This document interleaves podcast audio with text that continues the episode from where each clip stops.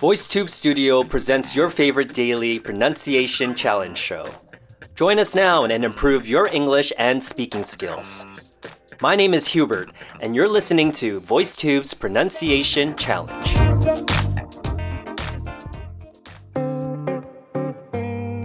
Whoever said that money can't buy happiness simply didn't know where to go shopping.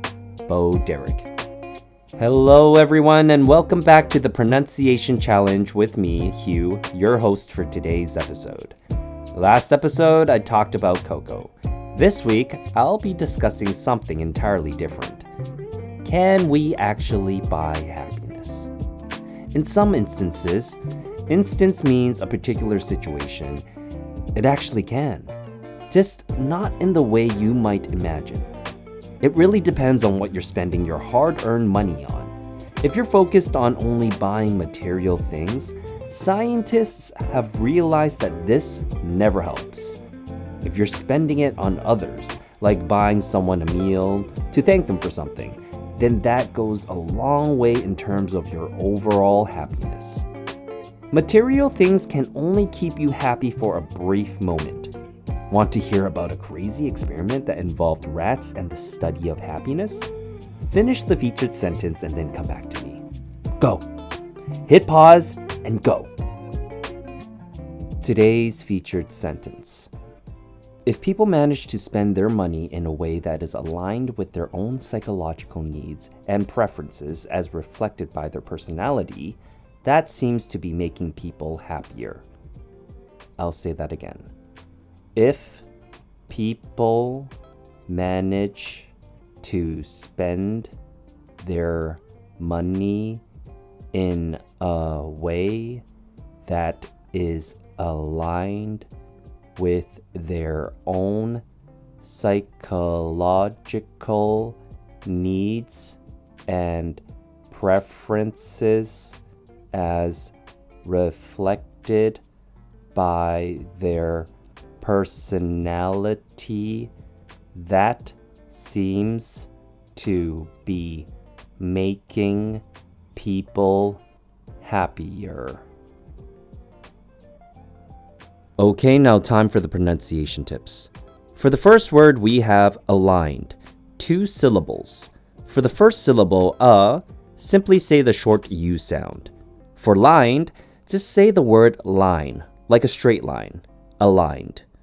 Next up, we have psychological. Five syllables. For the first syllable, ignore the letter P in front and go straight for the sigh sound. Sigh like you're sighing. K has a C or K beginning sound and ends with a short U sound. L has a short O sound. J has a short U sound and Kull sounds like it's spelt C U L L psychological, psychological. Lastly, we have preferences. Four syllables. I know this has four syllables, but it actually sounds like three instead. Let me explain. For the first syllable, pre, make sure it's a PR beginning sound followed by a short E sound. For the second syllable, simply say the word friend, but without the letter D, friend. Says, has a short U sound with an S sound in front. Preferences. Moving on to vocabulary. The first word is align. Definition supporting or agreeing with another person, organization, or view. Used in a sentence, you could say, When hiring new employees, we have to make sure that their values align with our company's. Next word psychological. Definition relating to the human mind and feelings. Used in a sentence, you could say, Childhood abuse and trauma can lead to negative psychological problems later on in life. And lastly, preference. Definition the fact that you like something or someone more than another thing or person. Used in a sentence, you could say, I have a preference for rich, flavorful food rather than sweets. So, apparently, there was an experiment held by scientists that wanted to see what effects the rat would have if they had every single need taken care of. The rats had food whenever they wanted, they had sex whenever they wanted. They could play whenever they wanted, and do you know what happened? Well, they were happy for a bit, but afterwards, the rats started killing off each other. It seems that happiness also has something to do with having a purpose in life, because if you don't, it seems as if you'll make up your own reason, be it negative or positive. That's what spending money on others does, right? We work hard to try and take care of our loved ones, and when we are finally able to do that, we are happier seeing them happy.